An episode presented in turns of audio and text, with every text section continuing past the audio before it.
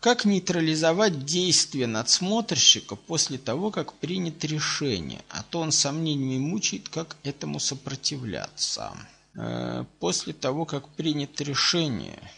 Так, ну, ну, господи, ну, забейте все. Что значит он, он сомнениями мучает? Ну, не должно быть сомнений. Знаете, вы действуете.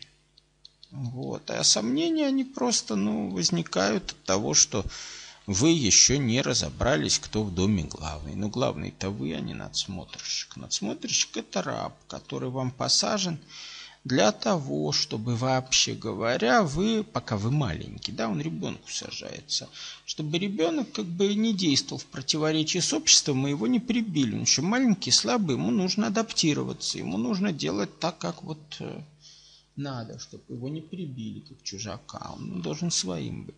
Вот ты надсмотрщик, и вот. Но потом вы уже выросли, вы уже большой, сильный, соответственно. И уже приходит время послать всех э, туда, куда им место, значит, э, и действовать по-своему. Но, соответственно, там в подростковом возрасте, значит, нацеленную на эту энергию спускают на холостом ходу, вот, в силу вот недетализации целей тогда. И в результате надсмотрщик остается, то есть вовремя его не сносят. И он продолжает из-за вас изображать, вы видите себя как малюсенький ребенок, да, в ситуации, когда нужно уже вести как взрослому.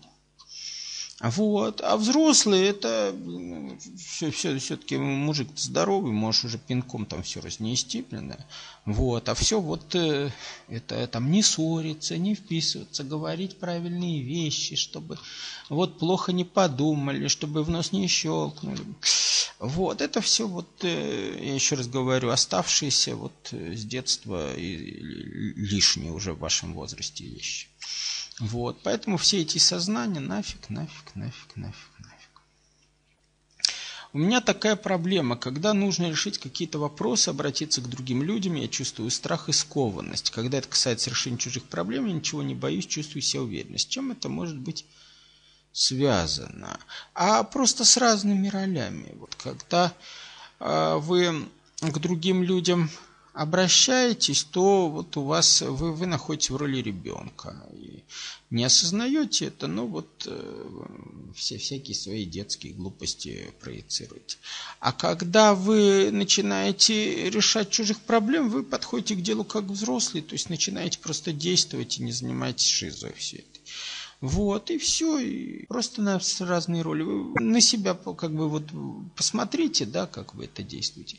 И вы увидите, что просто у вас вылезают совершенно не поделки детские страхи. И научитесь э, управлять, какую именно роль, какую субличность вы вызываете в какой момент.